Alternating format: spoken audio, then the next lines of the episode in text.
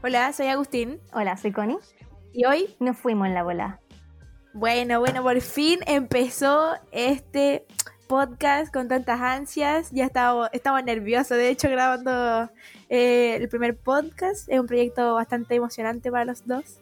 Así que estoy súper feliz de que ya, ya se esté concretando. Así que bienvenidos a todas eh, las personas que nos están escuchando. Espero que les guste el podcast, que lo disfruten y que puedan aprovechar de hacer muchas cosas mientras lo están escuchando. Que, que debaten con nosotros, que se cuestionen muchas cosas con nosotros. Así que eso. Bueno, bienvenidos, bienvenidos a todos. Eh, yo también soy manojo de nervios ahora mismo, ténganos paciencia. Estamos empezando, venimos con todas las ganas del mundo. Eh, y recuerden siempre, fucking shit. siempre fucking shit. no sé, recuerden siempre estar motivados, pensar, qué sé yo. Eh, pónganos de fondo mientras están lavando la losa, mientras están haciendo eso en su casa. Así que eso. Bueno, hoy es un podcast bastante eh, empezamos fuerte con los temas. Este podcast se llama Choques Generacionales, entonces vamos a hablar un poco de la brecha generacional que existe constantemente entre nuestros padres, abuelos, nosotros y personas que también de generaciones eh, más chicas. Gen Z y boomers. Exacto. Así que bueno, yo voy a hablar, voy a partir con un tema que a mí me identifica, pero la Connie no en, en este caso y es sobre el vegetarianismo, que fue todo un boom, un temazo, que para la mayoría de la gente de nuestra generación eh, pasadas, mis padres, mis abuelos, es como una moda, por decirlo de alguna forma, el, ser vegetariano. Entonces, no sé, bueno, esto va a ser como con anécdotas porque me pasó mucho que mi entorno empezó a, ser vegetariano y, y, me daban como las explicaciones de qué les motivaba a ser vegetariano. Eh, y, era como, wow, o sea, yo realmente estoy así de consciente, pero, pero como que me costaba dar el paso, ¿cachai? Sobre todo por eh, como el prejuicio que existía en la generación de mis padres y sobre todo eh, yo tengo un papá que es veterinario, entonces él tiene como muy metido en su mente de que los animales están creados para explotarlos y para comérnoslos, ¿cachai? Algo súper natural. El veterinario. Exacto. Hay que tenerle fe a nuestro sistema. bueno, nada que hacer. La cosa es que por eso también existía ese miedo de decir, oye, papás, quiero ser vegetariano. Y, y era todo un temazo. O sea, yo se lo había mencionado y en un momento en la mesa y quedó la embarrada. Así como discusión de eh, mi papá por un lado diciéndome, pero ¿para qué? Si eso es moda, lo vas a dejar un rato. Eh, los animales son para eso y bla, bla, bla. Y así como disgustado a mil, pero bueno, tampoco podía hacer mucho, si él tenía ese concepto no tenía mucho que hacer en él. Bueno, la cosa es que al final dejé pasar el tiempo y hablé con mi mamá. Y le dije, mamá, ¿sabes que yo realmente quiero ser vegetariano? Quiero dar este paso, para mí es importante ser, como concordar con mis ideales, pues, ¿cachai? Si tampoco era como que pensaba una cosa, pero no podía tomar acción en eso. Entonces, bueno, le dije a mi mamá y me dijo, ok, si quieres ser vegetariano, sélo, pero, y aquí está el, prejuicio que hacen hacia muchos vegetarianos. Y es como, pero no me odies porque come carne, ¿cachai? Porque como carne. No me odies, no me mires mal, no me digas malos comentarios porque comes carne y todo Así es el mundo, la verdad. No creo que valga la pena pelear con una sola persona cuando tenía toda la humanidad en la otra posición. Sí, o sea, es que eso. Yo, yo en lo personal soy de las personas que que como que velo por mí, ¿cachai? Si mi mamá sigue comiendo carne, bueno, será problema de ella, ¿cachai? Yo estoy cambiando eh, el entorno que puedo, porque con mis papás la verdad lo veo bastante difícil eh, como hacerlos vegetarianos, por decirlo de alguna forma, pero sí los influencia de cierta forma. Por ejemplo, en mi casa se redujo mucho el, el consumo de carne, porque el impacto que hace un vegetariano en una casa existe, es real, ¿cachai? Porque eh, en vez de cocinar dos cosas, le empecé a dar flojera a mis papás, ya sabéis que hagamos algo con puras verduras nomás, igual rico, es rico. La carne de soya les empezó a gustar porque casi ni se notaba si la cocinabas bien, eh, y así, ¿cachai? Entonces, eh, como que en ellos igual genera un impacto porque bajamos el consumo de carne, por lo que te dije, entonces como que... Claro, hay una influencia importante ahí. Sí. Y, yo creo que en eso haces el cambio, pues, ¿cachai? Porque yo podría haber reducido mi consumo de carne, pero yo quería ser vegetariano porque creo que eh, marca mucho más la diferencia. Y también logré que mi familia redujera la carne, ¿cachai? Entonces, eh, en cierta forma, igual lo estás como incentivando a cambiar su estilo de vida, ¿cachai? Bueno, y aparte a nivel físico uno ve mucho la diferencia, porque bueno, claro, no, quiero sonar tan, tan brusco, pero es así, y literal estás comiendo cadáver y en tu cuerpo eso, esa carne literal eh, la procesa de una forma muy diferente, ¿cachai? A mí me costaba ir al baño, tenía malestar estomacales, eh, no sé, tenía mucha retención de líquidos, por ejemplo, mi piel era, no estaba, estaba como siempre grasienta y cosas así. Cosas que yo no me daba cuenta porque llevaba toda mi vida comiendo carne, ¿cachai? Entonces no era como un temazo. Entonces, bueno, más que nada fueron eso. Y bueno, después iniciaron como las bromas familiares, típico. El, eh, siempre hay un bullying, que es como medio como, muy incómodo por ahí, cuando cambiáis lo que sea, tu, tu, tu, corte de pelo, tu sexualidad, tu vegetariano, cualquier cosa que cambie tu estilo de vida, después como, ay, entonces... Sí, siempre va a haber un tema, pero mm. empezaron como las bromas del eh, no vives de ensalada, no vives de ensalada y cosas así. Eh, pero siempre estaba como el hecho de eh, ay, si es una moda, si se va a pasar, ¿cachai? Entonces al final yo como que quise tomar la postura de, ¿sabéis qué? Ya, sí, si usted cree que es una moda, ok. Las modas a veces duran toda la vida. Así que esta moda me va a durar toda la vida. Esa era mi respuesta, ¿cachai? De hecho, las modas, todos los pensamientos tienen que empezar como moda, pues si no, si empieza uno, se expande y todo empiezan y claro, va a ser una moda por un tiempo y después un estilo de vida. Claro, sí, como que yo siento, no sé qué opinas tú, de que las generaciones como pasadas ven las modas de mala forma, así como, oye, una moda, esta juventud hoy en día, ¿qué cosa está haciendo, cachai? Pero como decís tú, todos los cambios parten de una moda, por decirlo así, de algo nuevo y que nos, que nos, eh, como que nos impacta a todos y es como, oye, yo quiero hacer eso, ¿cachai? Claro, yo no creo que sea como las generaciones pasadas que empiezan a ver todo como una moda solamente. Yo creo que también nosotros podemos ver cosas así de alguien está haciendo una cosa en TikTok y es como, ay, la moda de ahora, no sé, lo que sea. Y a veces puede ser molesto para algunas personas, qué sé yo. Yo creo que es como natural.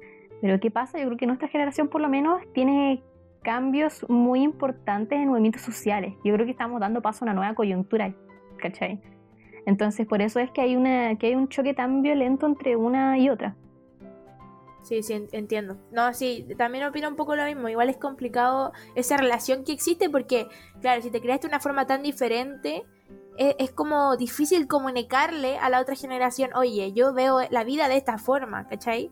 y a la vez es que la otra generación me dice, oye, yo vivo la vida de, esta forma. Entonces es complicado comunicarse y hacerte entender muchas veces con estas, brechas, con estas brechas generacionales, ¿cachai?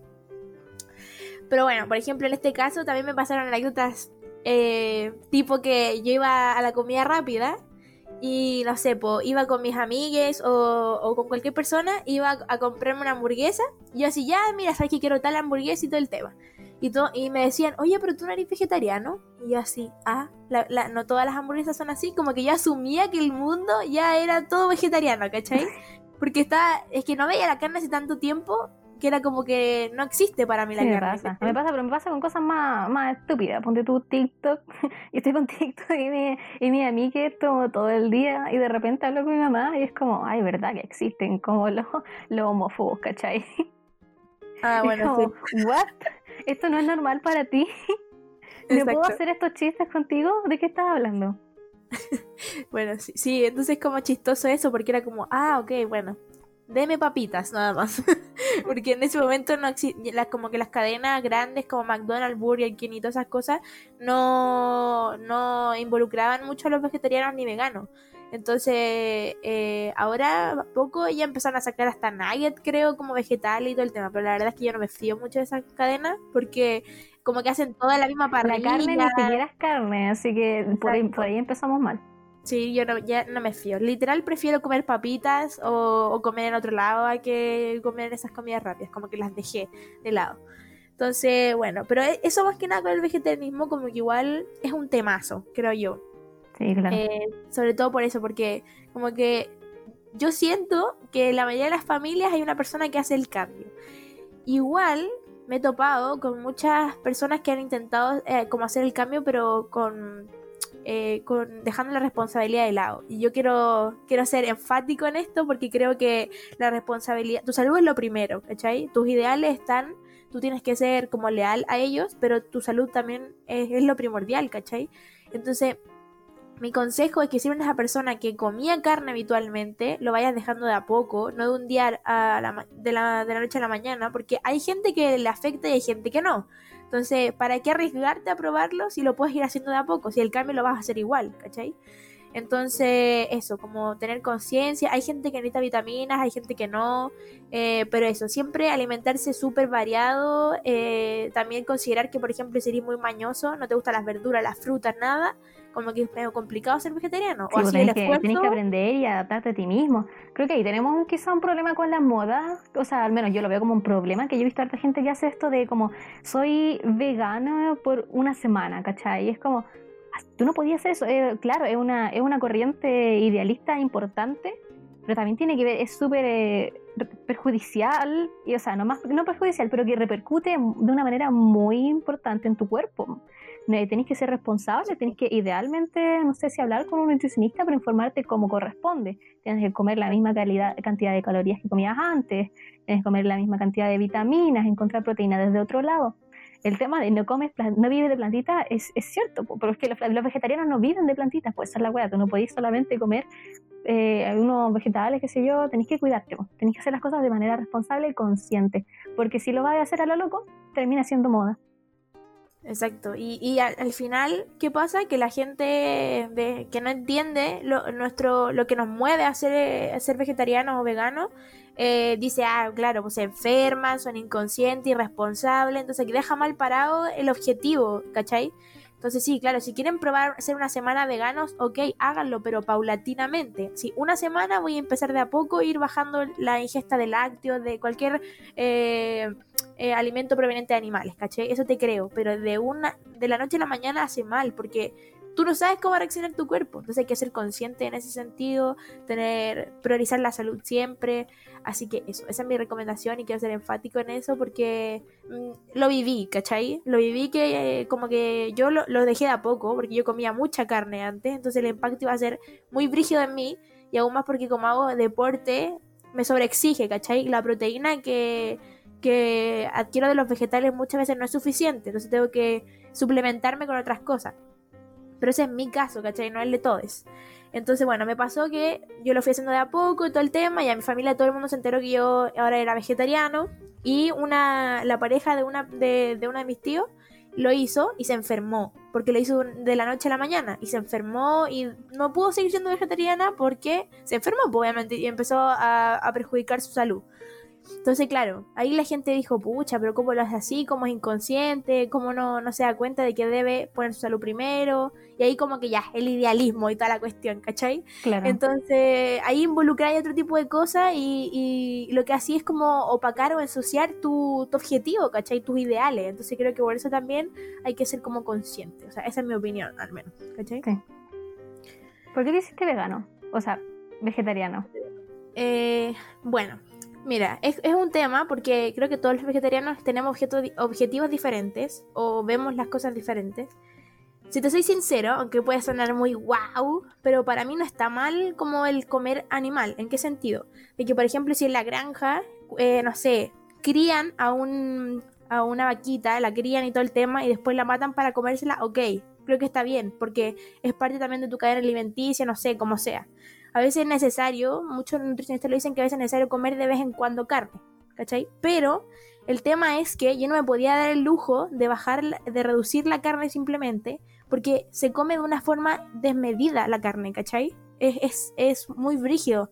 En mi familia compraban muchos kilos de carne, o no solo, no solo en esta parte, sino como paterna, son, como son del campo, están muy acostumbrados a comer mucha carne. Por ejemplo, en el asado de Año Nuevo, no sé, compraron 7 kilos de carne para no sé cuántas personas, que eran como 10 o menos, y es como, ¿por qué tanta carne, cachai? Sí, no, si se desperdicia caleta.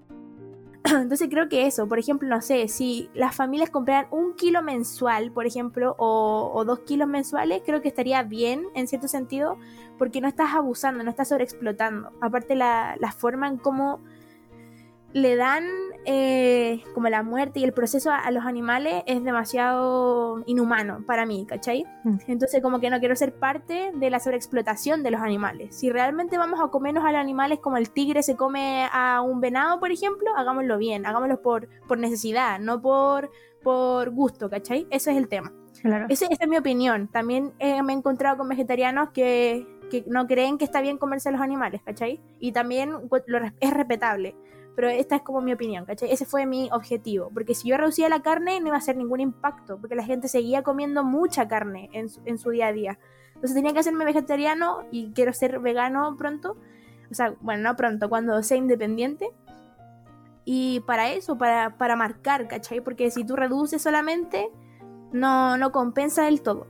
Entonces Claro. ese, fue como mi principal objetivo. Honestamente yo tengo como, o sea, no sé si el pensamiento, pero entiendo, entiendo a tu papá en el sentido de que los humanos son, los humanos, los animales son para usarse, no porque de verdad lo crea, pero en el pero a mí me criaron por lo menos y yo no puedo, soy incapaz de sentir empatía por los animales en el sentido de que no no sé si es porque son una especie diferente a mí, pero simplemente no me, no me importan lo suficiente.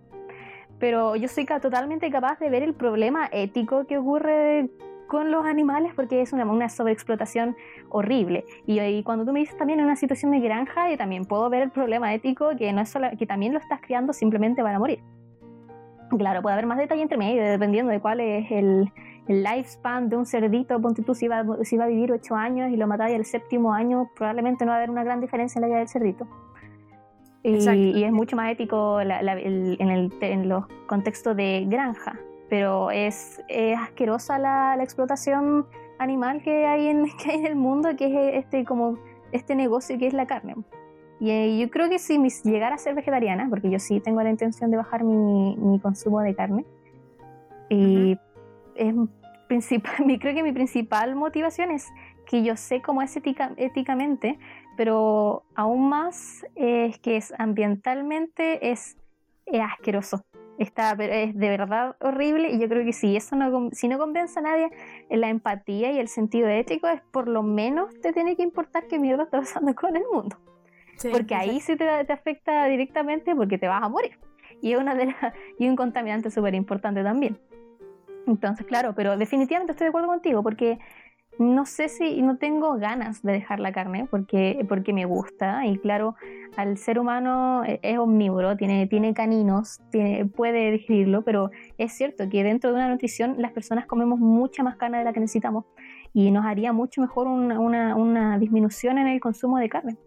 Pero claro, sí, sí. eh, a, un nivel, a un nivel más grande no, no ocurre nada si, te la- si solamente bajas tu consumo de carne. Sí. Dejar de comer carne es lo que crea el real impacto.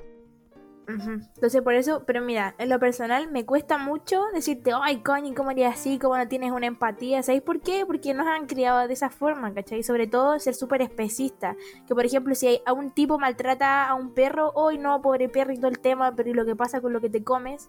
Y cuando llega a tu plato, ¿cachai? Entonces en ese sentido somos como doble moral, por decirlo de alguna forma, porque te duele que, que, que golpeen o que maltraten a las mascotas, lo que consideramos como mascotas en Chile, pero no lo que pasa con el proceso que pasa con el animal de la carne que llega a tu plato, ¿cachai?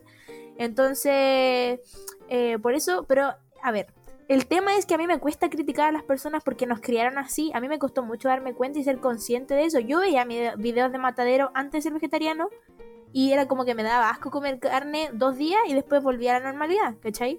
Entonces es un temazo. Yo siento que igual es, es- cuesta ser eh, como consciente y, y a mí lo personal me cuesta mucho criticar a la gente que no lo hace porque nos han creado un sistema muy muy especista, ¿cachai? Y donde esto importa más que lo otro y bueno, en todo, ¿cachai? Sí, claro, definitivamente estoy totalmente de acuerdo contigo. No es como. Yo creo que fielmente en un tema de que. empezó- estoy por lo menos trabajando en este tema como de embrace la tolerancia. Porque simplemente no. La gente es distinta, ¿cachai? Y tú no tienes ninguna manera de obligar a nadie a hacer nada. Y tú puedes creer que tengas razón. Pero no existe un- una, una verdadera razón, ¿cachai? No es algo que sea inmediatamente bueno o malo. Eh, tú querías simplemente añadir gente a tu lado y, ser y, y prácticamente tener una- un idealismo homogéneo. Entonces, tienes que aguantar que exista gente distinta que ti. Y si es una, y si tú, claro, te motiva algo importante como un, un ideal, puedes intentar sumar gente contigo, pero no por eso puedes cerrar y castigar al resto de la gente porque no tienes razón. Sí, exacto. Por ejemplo, yo siempre he sido partidario de que si vas a enseñarle algo a una persona o quieres que esa persona se influ- se- sea como eh, influenciable, baso, si influenciada baso tus pensamientos, en base a tus pensamientos, hazlo desde la educación, no desde, ay, como de criticar, ¿cachai? Porque, por ejemplo, eh, mi mamá una vez me dijo eso y lo encontré súper cierto. Y es que, por ejemplo, si a ella alguien le dice, no, ¿cómo podéis pensar así? Y le empieza como a, a retar, por decirlo de alguna forma, como que su cerebro automáticamente lo bloquea. Y es como ya agresión, no quiero saber nada, no quiero entender, no quiero dialogar, ¿cachai? Pero en cambio, si tú le dices a una persona, oye, pero no has pensado en esto, no has pensado en que quizás debería ser más consciente con esto otro, y si lo haces de la, de la comunicación, del diálogo, de, de, darle otra mirada, ¿cachai? Y si esa otra mirada a ella no le impacta, a esa persona no le impacta, bueno. No hay nada que puedas hacer al respecto. Eso, ya no hay nada que puedas hacer. Pero, pero me, me molesta mucho la gente que, que educa a través del odio. Porque ¿qué pasa? Que eso, pues, que la gente se cierra y después cuando otra persona quizás le intenta dar otra mirada de nuevo, está tan cerrada con su primera experiencia que no va a cambiar, ¿cachai? O no va a intentar ver la vida de otra forma, o, esos ideales de otra forma, ¿cachai? Claro. Entonces, bueno, no sé. Pero, no sé, el vegetarianismo a mí me ha dado muchas experiencias buenas. Eh, mi estilo de vida ha cambiado muchísimo y, en, mí físicamente se ve el cambio. Eh, hasta la hora de ir al baño, a la energía que tengo día a día. Así que si alguna persona quiere ser vegetariana que nos está escuchando, le animo a hacerlo, pero sobre todo de una forma responsable, paulatina, informándose. En Google es, poner eh, un par de cosas y ya está. Hay que aprovechar esas herramientas que tenemos. Entonces, entonces eso, más que nada. Claro, tú dijiste que tenías alguna pregunta antes. Eh, no, es, es más que nada con los temas que siguen. Ah, claro. Así que bueno, pasemos con el siguiente tema sobre, el sobre choque generacional. Liberalismo. Que eso va a sonar un poco más político. No necesaria, bueno, supongo que sí. Eh, todo es político. ¿Sí o no? ¿Estamos de acuerdo? Sí, estamos de acuerdo. Una profesora siempre me dice, todo lo social o todo lo que tú hagas es hacer política, aunque no lo quieras ver de esa forma. Y yo soy súper reacio a la política en el sentido de que eh, no me animo a informarme, quizás está mal, quizás debería cambiarlo, pero es como que no, no sé, no me nace, ¿cachai? Entonces estoy como bien reacio a la política, pero es verdad lo que dice mi profe, tú haciendo cosas sociales o relacionándote con las personas, estás haciendo política. Claro, porque somos todos distintos, es imponer una idea sobre otra, lo que eso es una conversación. Así que sí, todo lo que hacemos es político. Yo también soy bastante reacia a lo que es estar como pendiente de, de la política como gubernamental. Honestamente, personalmente, eh, no tienen por qué compartir conmigo. Me da, siempre he dicho que la política chilena es, un poco vergonzosa en general. Parece un reality, no encuentro mucho profesionalismo, pero bueno. Es chaquetera. Sí. Muy chaquetera. Ahora, tenemos que estar conscientes de que por lo menos en nuestra generación cada vez se pierde más y más el, el, interés político, probablemente por lo mismo, pero, pero es algo irresponsable que tenemos que, probablemente todos tenemos que cambiar. O sea, yo siento que se ha perdido el interés político de otra forma por ejemplo, porque como te digo, todo va a ser política. Yo siento que nuestra generación es más revolucionaria, pero sin un partido político, ¿cachai? O sea, igual, a ver, en mi generación, por ejemplo, sí está un partido político bastante marcado. Y de hecho yo creo que alguien de derecha de mi generación como que nos daría, le daría cuco decir, oye, soy de derecha, porque la mayoría como de las experiencias que he tenido tienden a ir más a la izquierda o a, todo, a todos esos ideales, ¿cachai? Entonces, igual eso para mí no está tan bien, como que la generación esté tan marcada o tan como tenemos que ir para allá, porque siento que causa eso, como no poder decidir de una forma como más objetiva. Pero me pasa mucho que siento que esta generación lo hace más porque, porque a mi compañero le está afectando, porque a mí me está afectando, no tanto por un ideal político, no sé si me explico, ¿cachai? Eh, por ejemplo, el feminismo, eh, siento que no va una idea política, de, de como primordial o que esté como encarando eso, sino que es una necesidad, ¿cachai? Es como, oye, esto está pasando, nos están matando, no están haciendo nada, entonces debo hacer algo al respecto, pero no va tanto conectado a un partido político, entonces creo que en esa forma, en ese sentido, como generación, estamos haciendo política de otra forma, ¿cachai? Claro, no, de hecho yo creo que son temas, eh, son tipos de políticas totalmente distintos. No sé cómo referirme exactamente, no tengo ningún doctorado, yo le voy a decir política gubernamental en el sentido de los partidos políticos en general. Y claro, yo creo que nuestra generación está más inclinada como un, en cierto sentido como, como para izquierda, y eso hablando, eh, hablando muy en general, pero en un sentido, claro, un poco más que izquierda, pero no es que sea como partido de izquierda, no te van a, nadie te va a mencionar si el Partido Socialista, el Partido Comunista, no, porque la verdad es que son cosas totalmente ajenas, por lo menos para lo, que es nuestra generación, porque, bueno, llámalo tú, podría ser eh, desde que a nosotros jamás se nos inculcó mucho lo que era el interés o seguir la política, que puede tener muchas otras como antecedentes, pues, ¿cachai? De que hubo una, una generación importante que no podía simplemente participar en la, en la política. O que también a, la, a las jóvenes no le, estamos puestos en un ambiente en el que no nos interesa saber más allá de lo que es nuestro presente y lo que son nuestras vidas, es que es un tema quizá un poco más individualista. Pero bueno, hay otros temas. Y si, hablando, volviendo a este tema de que, claro, seremos un poco más liberales, por así decirlo, yo creo que sí, tiene que ver con un tema de vivencias y, necesidades. Bueno, siempre va a haber una generación, yo creo que casi siempre va a haber alguien un tiempo, una coyuntura o movimiento social que estaba siempre va a estar más inclinado para la izquierda. ¿Y por qué? O sea, para la izquierda, para el liberal. Porque todo siempre va a ser liberal, no importa cómo le digáis. Lo que es, lo que es el pasado es el, el, es el conservador, ¿sí o no? Es súper un, tema lingüístico súper básico, pero, pero es que el, el, mundo se mueve muy rápido y todos se tienen que adaptar muy rápido. Y la gente tiene que empezar a, a referirse a sus problemáticas. Y claro, y lo que ha marcado esta generación, por lo menos, creo que son como lo que son las como luchas sociales, por así decirlo. Ya somos muy conscientes. Creo que es como hacer política de otra forma, ¿cachai? Sí, es, política. Es otro tipo de política, pero es política. Sí. Y entonces, claro, han sido movimientos sociales, eh, una revolución, por así decirlo, por parte de nuestra generación. Y aparte yo creo que va más que nada porque, por ejemplo, yo no nací con miedo a la política, por decirlo de alguna forma, ¿cachai? Porque no viví la dictadura, porque no viví la como una represión tan brutal, porque obviamente yo, sobre todo como estudiante de colegio emblemático, la represión siempre estuvo entre nosotros de, la, de los pacos y nosotros, ¿cachai? Entonces ese tipo de represión sí, pero obviamente es diferente no poder salir a cierta hora para, porque si no te matan eh, y cosas como lo que se vivía en dictadura, ¿cachai? Entonces obviamente mis padres están llenos de miedo porque sus familias perdieron gente, porque corrió sangre muchos años en Chile y yo no viví eso. Entonces yo nací con ganas de cambiar el mundo y sin miedo a lo que pueda pasar, ¿cachai? Entonces creo que eso también pasa en nuestra generación que perdimos el miedo, ¿cachai? Queremos hacer un cambio ya y da lo mismo lo que pase eh, y las consecuencias que hay a pagar, porque es el cambio se tiene que hacer, sí o sí. Ahora, más adelante, pero hay que trabajar poco a poco, ¿cachai? Y siento que esa es la mentalidad un poco que tenemos de, eh, de, de, ser valientes, decir, ¿sabéis qué? Quizás vamos a destruir un poco Chile, pero hay que hacerlo, ¿cachai? Sí, claro. Eh, yo creo que quizá esta generación nunca tuvo miedo y fue un fenómeno bastante interesante. Podrías llamarlo de que simplemente es así, es natural, que en, momentos de alta presión o de necesidad simplemente no, no importe realmente esto, esto del miedo. Y más allá de eso, lo que son las luchas sociales como, como no sé, la de Chile, la del 18 de octubre, sino también como feminista, eh, pro LGBT, supongo.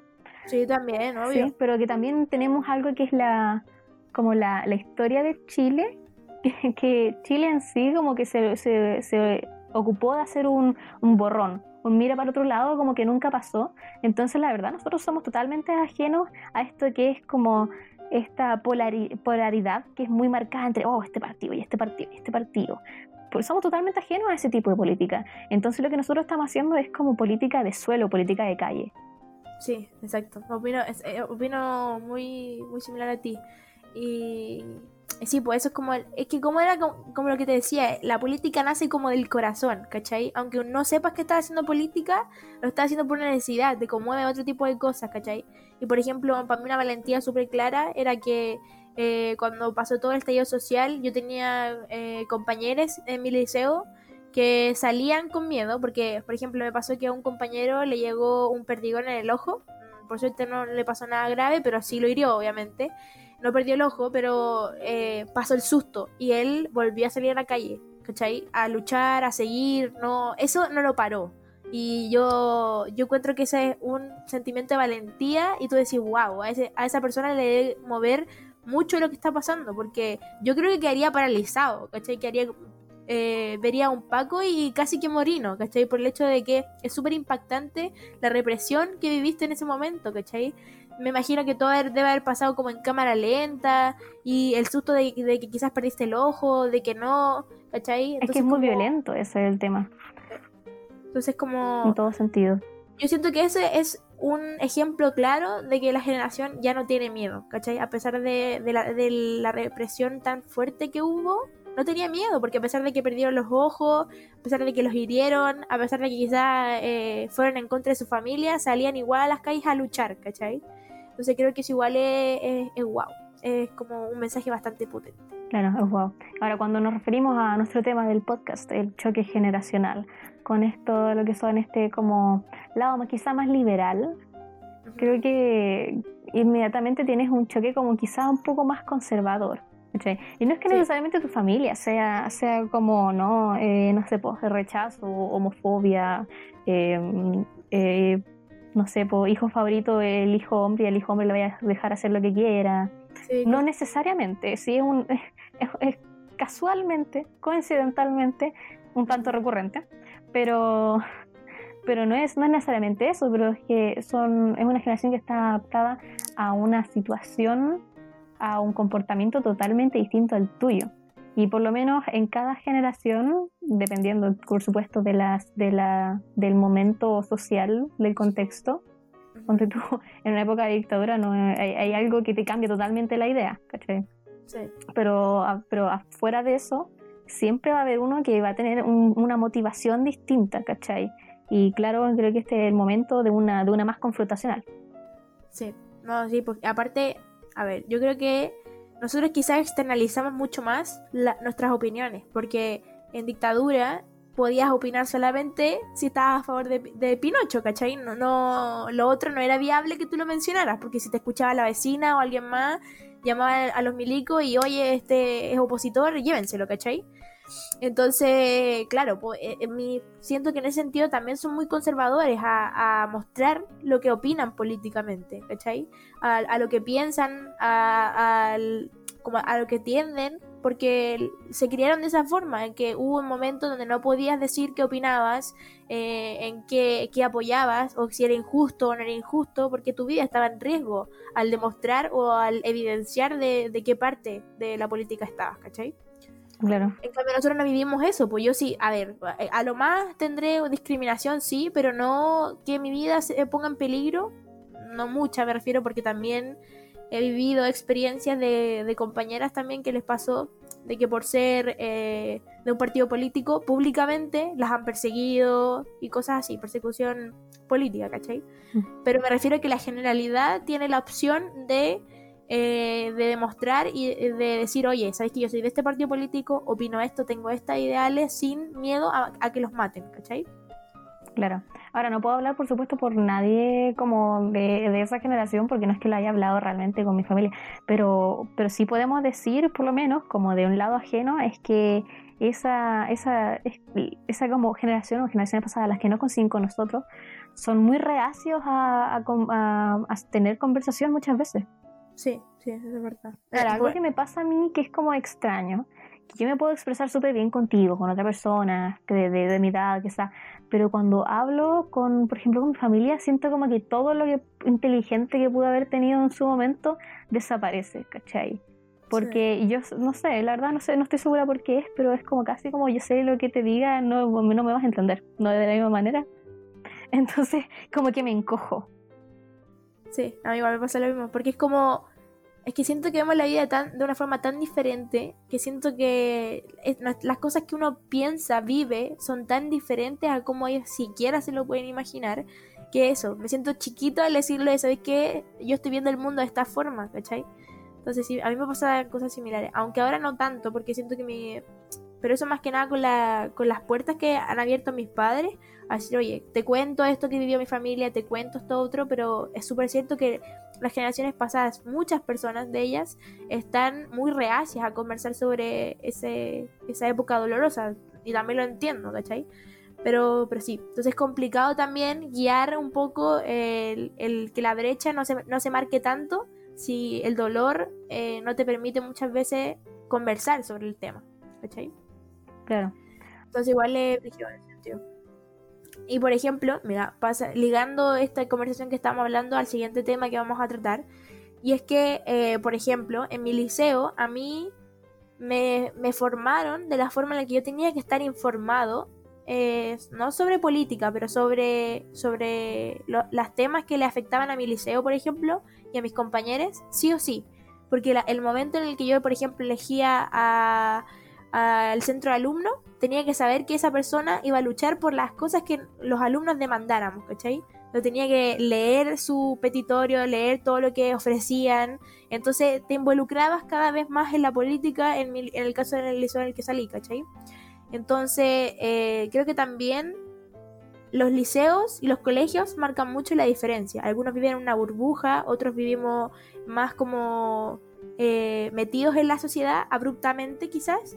Entonces la política también eh, fue en parte eh, como el ambiente que tuve en el liceo, ¿cachai? Yo tuve muchos eh, compañeros militantes, ¿cachai? Yo vi eso, no es como reacio o algo poco visto en mi liceo, por lo menos. Yo sé que en el tuyo tenemos una brecha de conocimiento. Sí, totalmente distinta.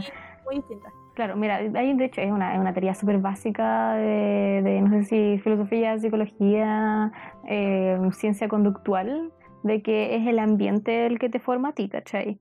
Eh, definitivamente, desde cómo te, aprendes a expresar hasta qué es lo que expresas.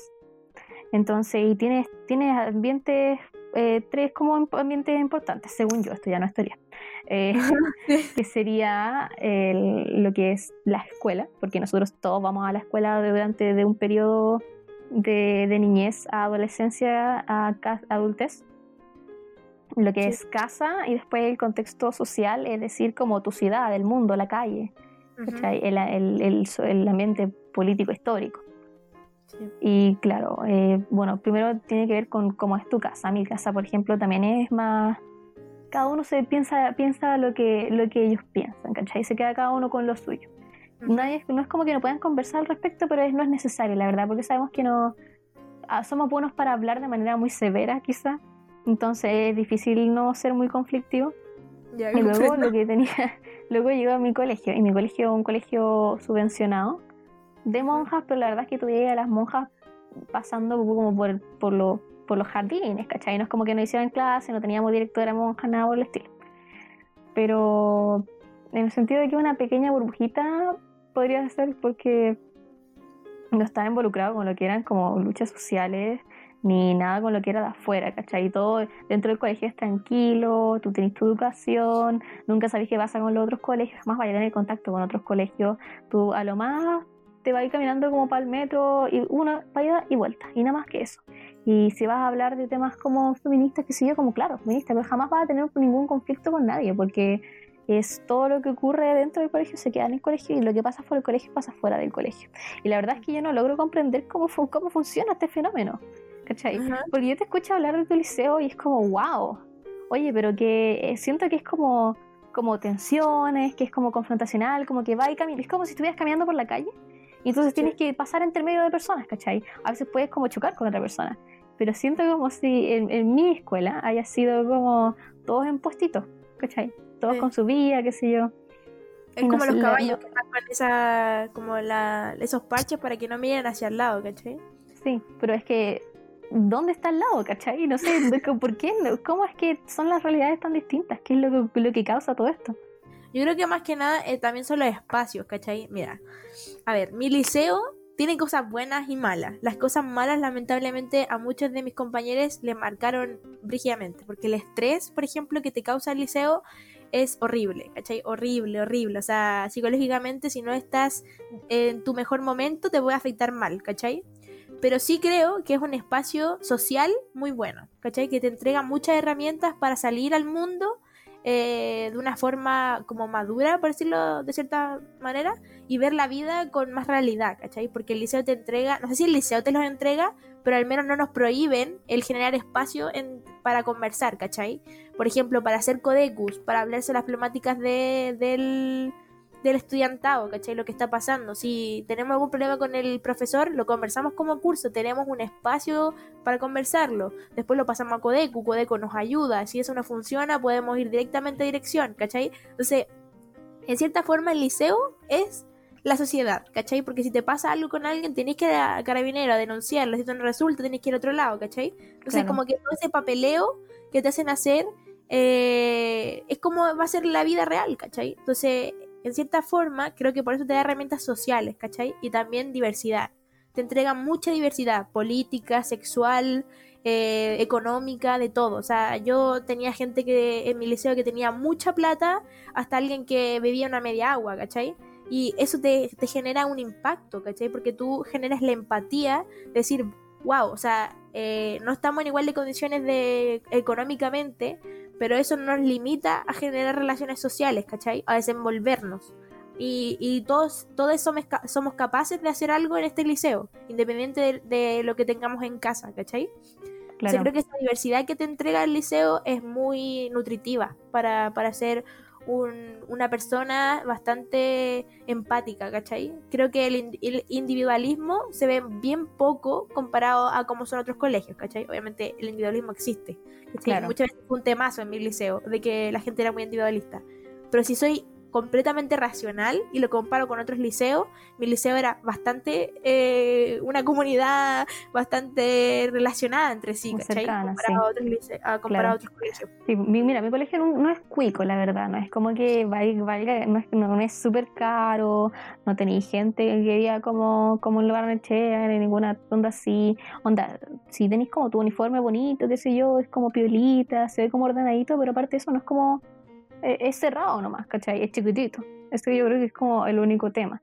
Y no te, pero no sé, creo que no tienes mucha diversidad, quizás es eso. Que, que es como más secluded, en el sentido de quizá como es monja, como el objetivo de, de quienes van a, van a ponerte en ese en esa escuela son personas muy quizá de, de mismo como background económico que son como media un poco más y, claro, no tenéis tampoco, es muy complicado la, diversidad en, general, no tenéis tanta gente de distinto, no, primero que nada, no hay gente muy política. y si alguien es político será para adentro, será para su casa, será con sus amigos. Eh, no tenéis, ponte tú, hay una sola persona transgénero en mi colegio, que no, no es tan raro, no es un colegio muy grande, pero aún así es como, fue, fue tema. Me imagino. Sí, definitivamente. Eh, no tenía, yo imagino que hay muchas personas de distintas sexualidades. Yo sé que en mi curso hay más de una persona que es como whatever con lo que venga, y que, pero jamás eh, he sabido de que haya, por ejemplo, una lesbiana. Pero no es abierto eso. No es abierto, claro, es todo para dentro de la casa. Y no es como que te vayan a hacer bullying ni nada, pero, pero es todo para dentro de la casa, ¿cachai? Todo es como secreto. Me, me imagino. Todo individual todo es bien individual, definitivamente. Y ahora eso es lo que, lo que, quería preguntar yo ahora, es que qué tan, qué tan individual es el resto del mundo después, ¿cachai? Cuando salís del liceo, cuando salís del colegio. Porque yo pienso, por ejemplo, con mi, con mi hermano, por ejemplo, o el resto de mi familia, y siento como que su, su vida es como, no sé, pues, el trabajo, su amistad, su círculo, y como que ahí termina el mundo, ¿cachai? No siento que sea tan diverso porque siento que, es muy cerrado, siento que es tan pequeño. Sí, respondiendo a eso, también lo iba a mencionar, y es que esta herramienta que te entrega el liceo, siento que ahora que salí del liceo me di cuenta que vale una, una cuchilla de doble filo. ¿Por qué?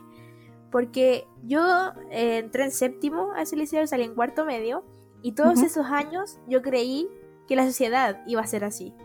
Y no es así. O sea, es un mundo ideal. En, por ejemplo, en mi caso, que soy transgénero, es un mundo ideal, porque ahí no me cuestionan nada, mis profesores me apoyaron, y en el caso de que mis profesores no lo hicieran, mis compañeros luchaban por mí, ¿cachai? No era como que se permitiera discriminación en mi liceo, no era viable, ¿cachai? Los profesores que no apoyaban esta, esta clase de cosas como que se limitaban a no opinar, ¿cachai? Entonces, ¿qué pasaba? Que ahora cuando sales a la sociedad te das cuenta que la gente no está acostumbrada a ver diversidad. Entonces, tienes que enfrentar la real discriminación, ¿cachai? En mi caso. Por eso yo te digo que en mi caso siento que fui privilegiado en el ámbito social y diversidad de estar en un liceo como ese, porque he visto muchos reportajes de chiques trans en donde no han podido ser abiertamente trans en sus colegios, en sus liceos, porque los han discriminado, porque no les han permitido ocupar su nombre social y millones de cosas, ¿cachai? Entonces, por eso te digo que igual es un arma doble filo porque te genera ilusiones de que la sociedad es así. Y la sociedad es todo lo contrario, ¿cachai? eh, como que tú no te cuestionas muchas cosas. Por ejemplo, en mi caso, eh, yo nunca he tenido disforia a mi voz y cuando salí del liceo empezó todo. Porque claro, en el liceo era todo, todos me conocían desde séptimo, ¿cachai? Eh, siendo la persona que fui antes eh, y siendo la persona que soy ahora. Entonces nadie me va a cuestionar, hoy tenéis la voz quizá un poco más delgada de lo que verías, no sé, da lo mismo, whatever. Para mí no es interesante, pero para hay gente que sí lo es. Entonces cuando salí de esta burbuja y vi que gente me lo cuestionaba, o pasaba a decirme caballero a señorita por solamente escucharme o pedirle algo, era como wow, o sea, la gente realmente no está acostumbrada a ver diversidad y no respeta lo que tú les dices, ¿cachai? Yo te digo, oye, soy Agustín, soy Agustín, ¿por qué cuestionarte otra cosa, cachai? Si yo te lo estoy diciendo, me estoy abriendo a decirte, oye, soy Agustín, ¿por qué cuestionarlo, cachai? ¿Por qué decir que no es así? Por mi tono de voz, por mi físico, por lo que sea. Pero la sociedad no piensa así, ¿cachai? Claro. Mira, retomando el tema que hablamos antes, quizá que era este tema como más libertad, más liberal, o que ahora este nuestro tema de podcast que es el choque de generaciones, quizá que muchas veces se habla mal de lo que es el, internet o la globalización o las redes sociales.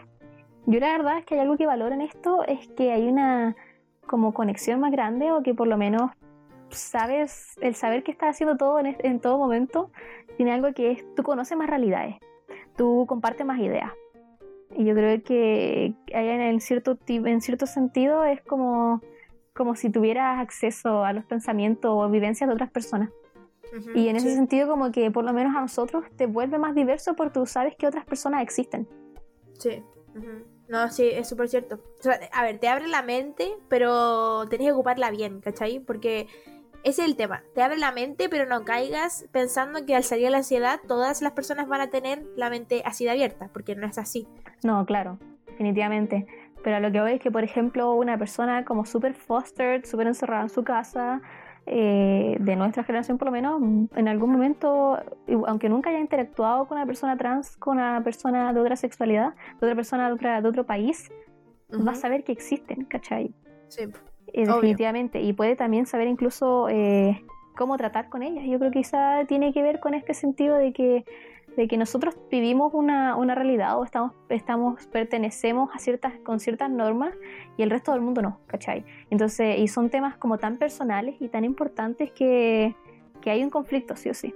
Sí. Idealmente yo, yo pensaría que no tienes que ser confrontacional con, la, con las otras personas, porque es la verdad que cuesta bastante y como tú decías antes, no puedes tener el, esta actitud de ir y decirle por qué no piensas así, ¿cachai? Porque no va a funcionar. Por más que te dé rabia, no va a funcionar. Sí. Pero, pero es, es inevitable tener pequeños choques porque es una conversación donde en algún momento no hay conexión. Sí, obvio. Y es como que esa, y como te decía antes, es como esa frustración de no poder conectar, de no poder decirte, oye, opino esto y no puedo creer que para ti sea una, una aberración, ¿cachai? Entonces, es como brígido eso, el, el no poder fluir de una forma eh, como natural el poder conversar de cosas diferentes o de, la brecha que tenemos, porque de verdad que es muy grande la que hay. O, al menos en mi experiencia he notado muy, que nuestras brechas generacionales son muy grandes. ¿cachai? Muchos temas son muy complicados de conversar eh, y, por eso existen las discriminaciones, creo yo. Entonces, pero lo que tú decías antes también es súper cierto, que siento que nuestra generación, si no, estás si no estás en un colegio, en un liceo con diversidad, tarde o temprano te lo vas a topar, ya sea en redes sociales, eh, en plataformas, no sé, YouTube, películas, series, o en la universidad o en tus trabajos, estamos más expuestos a, a, enfrentarnos a la diversidad que nuestros padres, por ejemplo. Nuestros padres van a ver su, van a ver la diversidad a través de nosotros, ¿cachai? De, los amigues que tenga yo, de mí y de todo el tema. Entonces, como que van descubriendo a la vez que nosotros, pero de una forma más reservada, ¿cachai? Claro. Entonces, igual no sé, eh, sobre todo el tema de la sexualidad, introduciéndola porque también es un tema que vamos a hablar. Eh, el tema de la sexualidad y de la identidad de género y de la expresión de género, porque son temas totalmente diferentes, eh, es un temazo, ¿cachai? Lo personal porque hay muy poca información, muy, muy poca información. Y pasa que aunque por ejemplo, eh, la generación que pasa de mí, por ejemplo, mis tíos que tienen 20 años, 30 años, a pesar de que lo entienden, y es como, sí, eres trans, todo el tema, lo comprendo, están poco informados. Aún así, ¿cachai? Porque como que no saben cómo tratarte, no saben qué hacer muchas veces, no son partidarios que si tú dices algo debes actuar, ¿cachai? Por ejemplo, si yo te digo soy trans, pregúntame mi nombre social, eh, pregúntame cómo me voy a sentir cómodo y todas esas cosas, ¿cachai? No, no, tienes que apoyar de esa forma, no pasar en alto, por ejemplo, que es mucho lo que hace la generación pasada de que te informo esto, ah, ok, como somos tan reservados, pasamos en alto, no conversamos más este tema y listo, ¿cachai? Claro.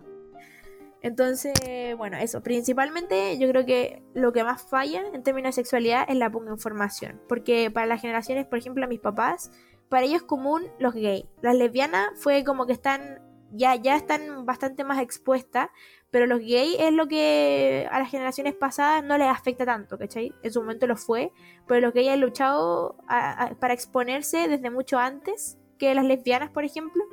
Entonces ahora las lesbianas para mis papás son como más tradicionales, ¿cachai? Como que ya es dentro de lo normal, entre comillas, estoy diciendo con las manos, dentro de lo normal para ellos ver una lesbiana, por ejemplo. Pero por ejemplo los trans masculinos y femeninos... Es otro tema definitivamente distinto. Sí, los trans ahora recién este año están como empezando a salir. Y ahí va mi primera pregunta para ti. ¿Tú crees que el 2020 es el boom para los trans masculinos y femeninos? No hablo de no binarias porque casi nadie de las generaciones todavía no. lo, lo, conocen aún. Sí, yo creo que definitivamente este es el boom. Y no estamos hablando de un tema de moda. Mira, te voy a decir algo inmediatamente, creo que, que es súper importante, que es la, la, el pensamiento humano tal como la biología, la naturaleza humana, evoluciona. No creo que sea cíclica, no creo que aparezca de manera dispersa, como que aparece una y después vuelve a aparecer otra, ni nada por el estilo, sino que todo tiene su, su antecedente y se puede retomar, pero tiene un antecedente, tiene un background, tiene una historia, entonces por lo tanto tiene una evolución, ¿cachai? Claro, tiene una necesidad, entonces tiene que cambiar y adaptarse. Claro, entonces también por eso podemos ver perfectamente cómo es que primero eh, salieron los que eran gays, que podemos decir, claro, porque el hombre tenía más eh, autoridad sobre sí mismo, más libertad, entonces era el que se, podría se podía expresar salieron los hombres. Aunque igual era como una, una cuchilla doble filo, porque como tiene más poder, y el poder de, oh, soy yo el... el ah, bueno, lo que es la, masculinidad es todo un tema hasta el día de hoy, ¿no? Todo sigue siendo un tema. Y claro, lo, las lesbianas, gays, trans, eh, no binarios, han existido, han existido toda la vida. Ahora, cómo se han expresado, cómo han surgido cada uno, tiene que ver con, con, el, con el contexto histórico, social, ¿cachai? Entonces por eso tiene sentido de que primero salga uno, después otro y después otro. Eh, las personas trans tuvieron un, creo, un movimiento importante alrededor de los 80, si no me equivoco, pero obviamente fueron principalmente en Estados Unidos, pero fueron opacadas por otros movimientos sociales que estaban ocurriendo en, en la época, además que todavía tenías el tema de, de, los gays, principalmente, más que lesbianas. Todos tienen sus pequeñas olitas, pero siempre hay una dominante, ¿cachai? Sí, aparte en el colectivo incluso se ve como eso, que los gays muchas veces antes opacaban eso, antes era el orgullo gay, es como amigo, no, no es el orgullo gay, porque no, no solamente los gays están luchando, está luchando toda una comunidad donde hay diversidad, no solamente los gays, ¿cachai? Entonces sí, como pasaba eso, que la misma comunidad se opacaban, había como un, triángulo de poder, por decirlo de alguna forma, o de, conocimiento, también pasaba que era más difícil aún eh, que la comunidad surgiera y se mostrara, porque si tenías una parte que era como visible, que todo el mundo lo conocía, era, era difícil romper esos esquemas, ¿cachai? Sí, entonces creo que el mundo ha estado tan ocupado primero con gays, que gays siempre van a tener el tema que es de la, la masculinidad, que, obviamente para, para la concepción antigua de masculinidad o la, general, eh, un hombre no puede estar, al estar con otro hombre pierde su masculinidad, por así decirlo, de acuerdo a esta como visión antigua, entonces hay un conflicto ahí que ha sido eterno y todavía está. Después salieron las lesbianas como por 10 años, que es cuando, cuando, cuando salió el colectivo, la L en el colectivo LGBT, porque primero es G, L, el queer era un insulto que después todas las personas que no eran simplemente heterosexuales cis usaban. Entonces se añadió el, el, la Q. Los bisexuales solamente aparecieron, no es como que tengan mucho tema, la verdad. Solo aparecieron. y ahora es, yo creo, el momento de los trans. Definitivamente, donde se empieza a saber más de quiénes son las que, quiénes son las personas trans, cómo, por qué son como son, qué sé yo, cómo, cómo, cómo afecta esto a una sociedad, qué sé yo, y lo que es el respeto real, eh, yo creo que este es el momento y va a ser por lo menos, por lo menos dos, dos tres años. Los no, no binarios todavía no es su momento, lo lamento. Sí, igual es penca pensar eso porque es como que estamos saliendo de a poco, ¿cachai? Pero es complicado, mira, por ejemplo, una vez me cuestioné algo y es que escuché, por ejemplo, que la sociedad te hacía ser trans, gay, lesbiana, etc. Y yo me puse a pensar y dije, ¿por qué la gente pensará eso? ¿Cachai? Y mi única conclusión fue que en lo personal, lo único que hace la sociedad conmigo es recordarme cada día que soy diferente. Solo eso, ¿cachai? Porque siempre lo he sido. Si nuestra sociedad fuera libre y yo pudiera actuar como quisiera, sin cuestionarme cómo me visto, cómo me siento, yo jamás me hubiera sentido diferente, ¿cachai? Y solamente hubiera entendido que no sigo la norma, pero ya está, ¿cachai? No es como que me lo recalcaran constantemente, ¿cachai? Así te, te recalca constantemente, oye, tú no eres mujer por tus actos, tú no sientes que seas mujer, tú no actúas como mujer, etcétera. Entonces, ¿qué pasa? Que es como, wow, ¿por qué me recuerdas constantemente esto? ¿Cachai? Si yo lo entiendo. Y a pesar de que uno ya se asume y uno dice, ok, yo soy trans, entiendo lo que me pasa, la sociedad te sigue recordando y refregando en la cara que eres distinto, que tienes que pasar por discriminaciones, que tienes que tener miedo a hacer lo que sé, a hacer lo que eres y millones de cosas. Entonces creo que lo único que hace la sociedad es recordarte que eres diferente, ¿cachai?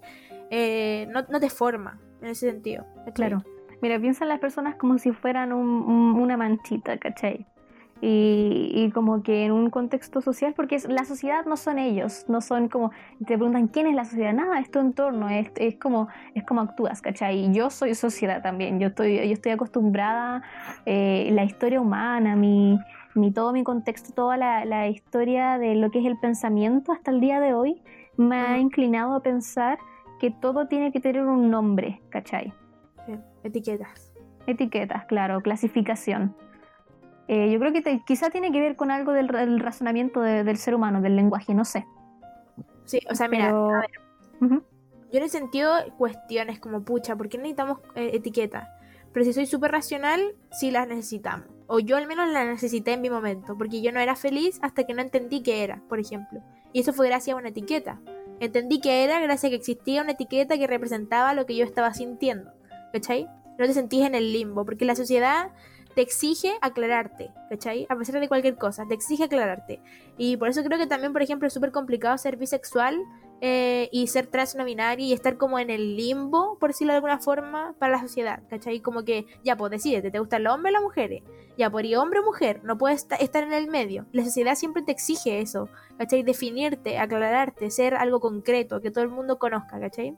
Entonces creo que es súper difícil eh, mostrar esa parte de, oye, no soy ni lo uno ni lo otro, no me, no me gusta ni lo uno, me gustan las dos cosas, eh, me gusta todo, ¿cachai? No sé, por decirlo de alguna forma. Entonces creo que eh, las etiquetas, no sé si te las han, yo creo que te las ha formado la sociedad, como dices tú, la necesidad de pertenecer a algo, de estar claro en algo.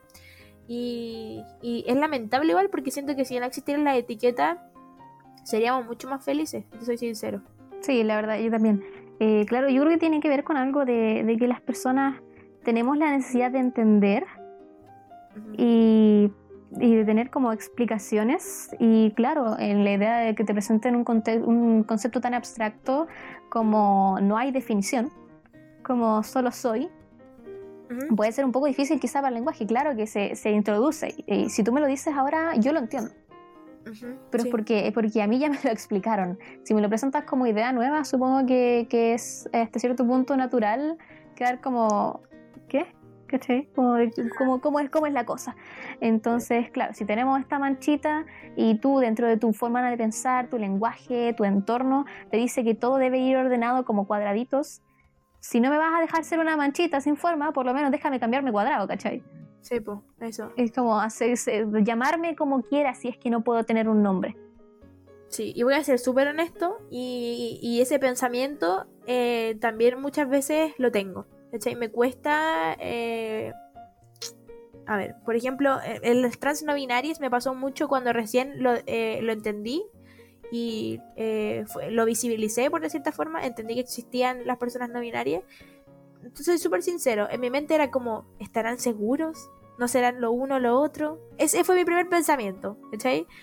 Eh, y es como, wow, o sea, que penca que, que como se ha formado la sociedad, no puedo dejar de pensar así, ¿cachai? No, me costó aceptarlo en el sentido de que no, esa persona no tiene por qué definirse. Es eso, ya se definió, es un trans no binario, ¿cachai? Claro. Entonces, igual es complicado luchar contra lo, contra lo que te han formado.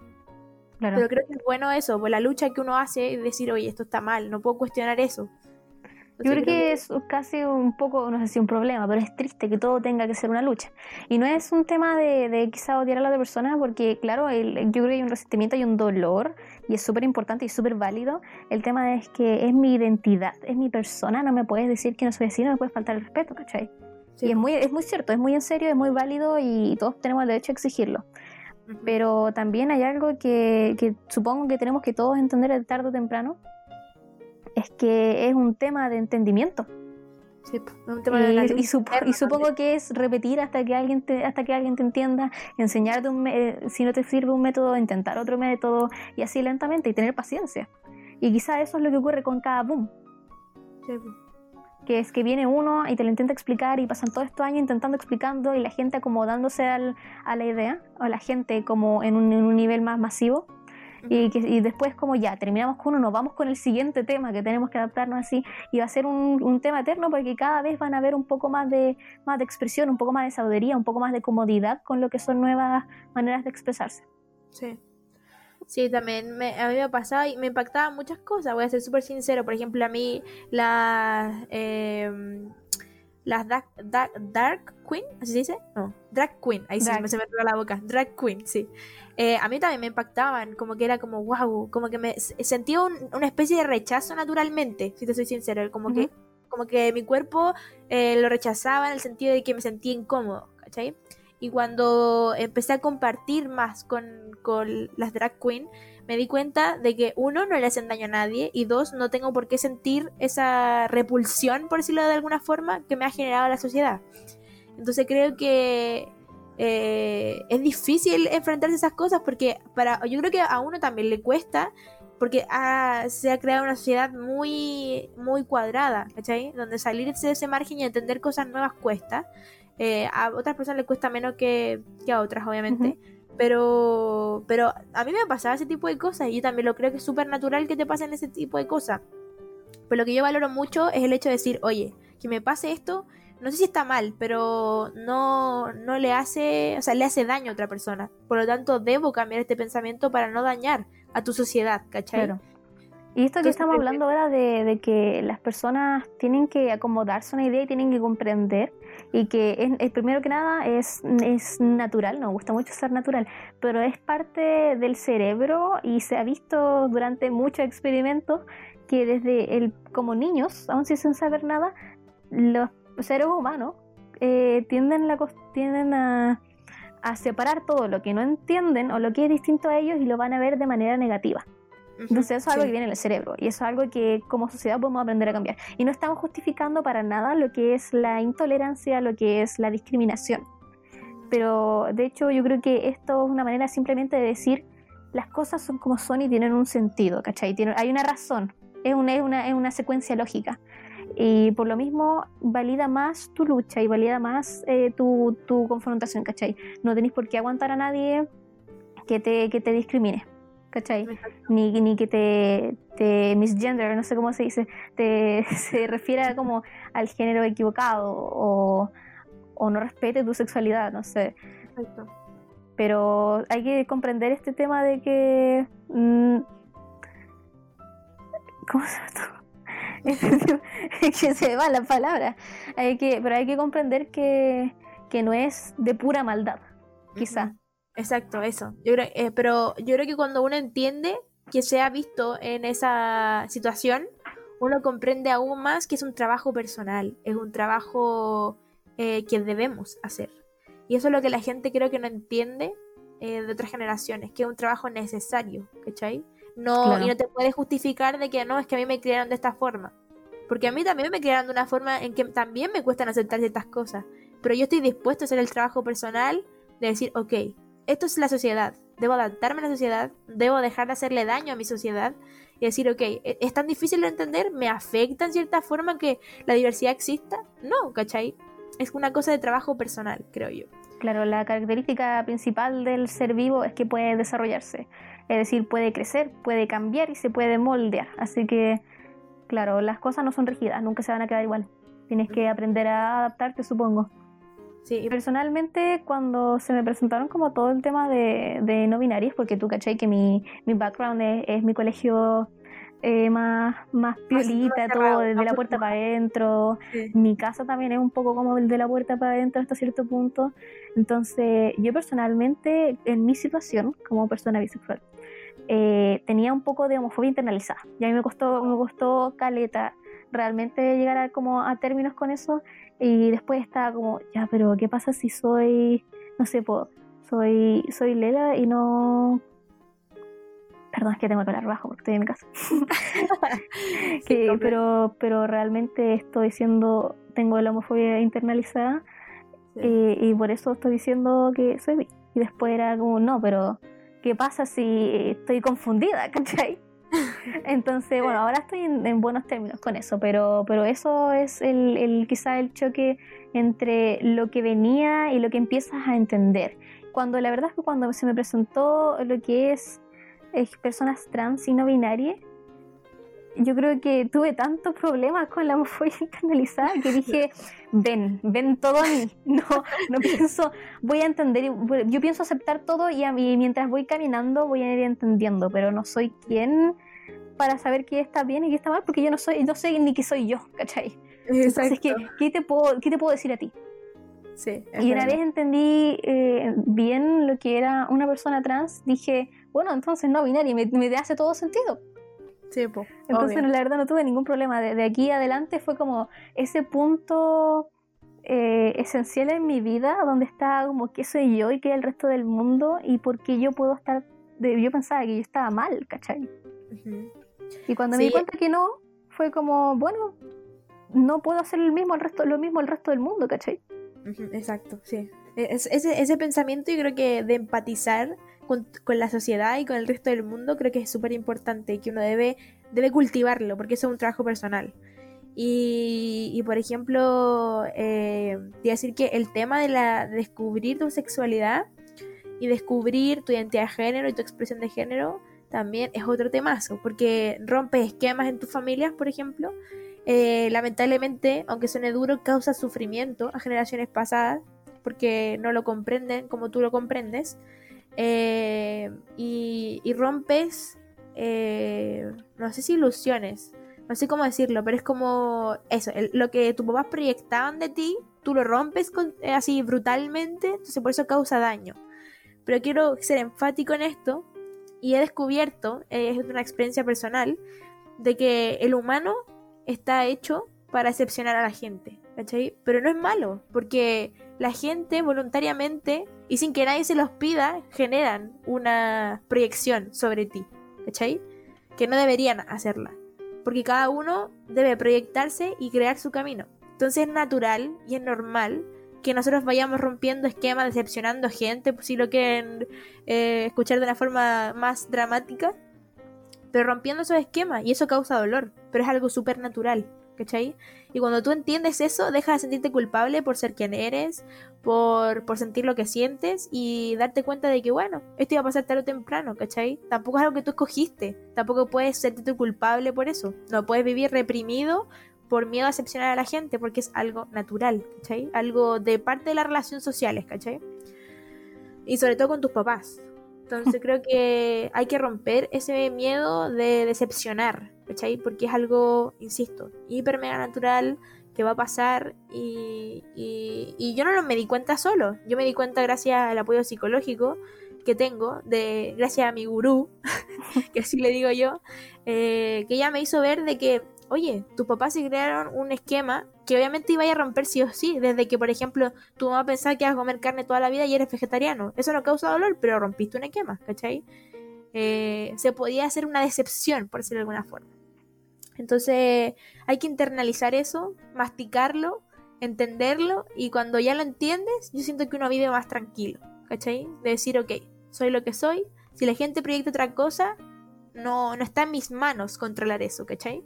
Entonces, por lo tanto, debes soltarlo. No, no debes preocuparte o hacerlo parte de tu problema, ¿cachai? Entonces, eso. Y bueno, para ir cerrando este podcast, que se nos alargó bastante, nos fuimos bastante en la ola, pero creo que son temas importantes de conversar. Eh, quiero dar un mensaje sobre todo, esto más que nada eh, a la parte de la comunidad en la que me siento identificada, que son los trans, y es que seamos responsables también con nosotros mismos. ¿Por qué?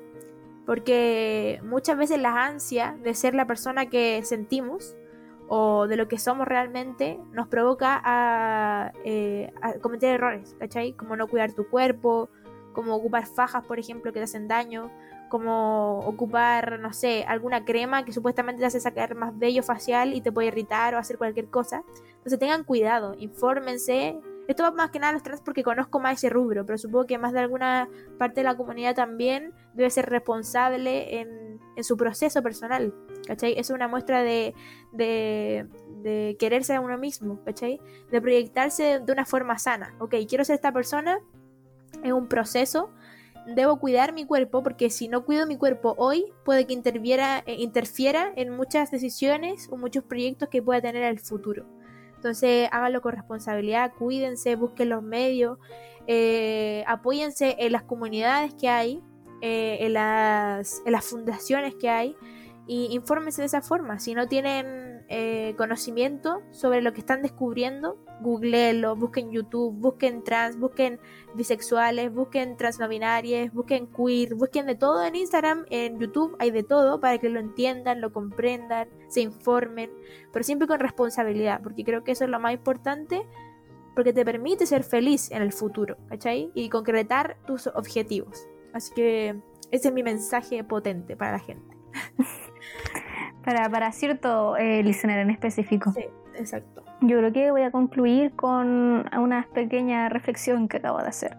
Ya, Estaba pensando en esto que, que, es, que supongo que es como un eslogan, que un poco más de propaganda quizá, que, que venía por lo menos de, de lo que era la comunidad LGBT, que era como ser distinto está bien. Yo Ujú. siempre pensé que era un poco cursi quizá, sí, pero es muy cierto. Yo creo que todo, todos estos temas radica en algo que a lo que no estás acostumbrado, a lo que, lo que no conoces y que es un miedo eh, lógico, supongo, que, que viene desde como de tu naturaleza, de cómo naciste. Pero es algo que también que se puede, que de lo que se puede aprender y se puede, y se puede manejar. Sí, sí, totalmente. Eh, un aporte a eso es que brevemente, yo toda mi vida me sentí la oveja negra de mi familia, ¿cachai? Y siempre te hicieron ver que la oveja negra de la familia era algo malo, porque claro, el distinto, el desviado, como tú quieras escucharlo, ¿cachai? Y mi gurú me dijo, pero ¿tú realmente crees eso? ¿No será que las ovejas negras vienen a enseñar a la familia? ¿A enseñarle que existe otro camino y no solo el que ellos están siguiendo? Entonces ahí les dejo esa reflexión, piénsenlo. Yo, desde que entendí que soy una oveja negra, mucha honra, le enseñé cosas a mi familia, mi familia me ha enseñado cosas a mí, pero vine a hacer un cambio, no vine a, sentir pena por ser diferente, ¿cachai? Entonces eso, reflexionen sobre eso, creo que es súper importante entender que ser diferente no está mal, que de hecho contribuye y ayuda a la sociedad. Así que eso, por mi parte, despedir el podcast diciéndoles eh, que espero que hayan disfrutado mucho el podcast, que los temas sean de su agrado, de su interés, que los que se los cuestionen, que los conversen con más personas y si quieren en nuestras redes sociales que las dejaremos y de ahí vamos a promocionar el podcast. Nos, nos dicen su experiencia, lo que sintieron mientras nos escucharon y, y eso más que nada. O sea, este podcast es para eh, sentir eh, como una familia, por decirlo de alguna forma, o que se sientan familiarizados con los temas y abiertos a conversar cualquier tipo de tema y, a, que, a quebrar esos muros que existen entre nosotros para, para plantear temas sobre la mesa, decir, oye, quiero hablar esto, ¿por qué, por qué tiene que ser un tabú? ¿Por qué tiene que haber miedo? ¿Por qué tiene que haber tensión al hablar un tema? Si los humanos tenemos la diferencia en los animales, por ejemplo, que podemos hablar, aprovechémoslo, ¿cachai? Entonces, eso. Espero que tengan una buena semana. Se nos viene octubre, un nuevo mes. Así que espero que lo reciban con mucho mucho entusiasmo, con metas y esforzándose cada día por, lo, por sus sueños, porque esa es la forma en la que lo, lo van a lograr, trabajando día a día, pasito a pasito. Así que eso, que tengan una muy buena semana y por mi parte decirles bye. Bueno, yo quiero decirles muchas gracias por escuchar, la verdad. Recuerden que ninguno de nuestros podcasts va a ser precisamente igual al anterior, son siempre temas distintos, siempre venimos con humores distintos. Hoy día parece que estábamos medio, medio filosóficos, igual estábamos medio nerviositos, nuestro primero, piensen en eso, a veces nos tiramos más talla. Oye, además que estos son temas más personales, así que, así que por favor siéntanse libres de, de volver y cliquear en otro más eventualmente. Eh, por favor, cuídense, que tengan un buen mes sigan pensando. Y yo sé que sonamos súper idealistas. La verdad es que somos súper idealistas, más tirados para humanistas, a pesar de que uno, estudia matemático. Pero, pero sí, bueno, ¿cuál es el problema en eso? Aquí estamos haciendo un espacio tolerante, un espacio nuevo. Puede haber mezclas, exacto. Así que eso, cuídense mucho, chiques, y que tengan un buen nuevo mes. Adiós. Bye.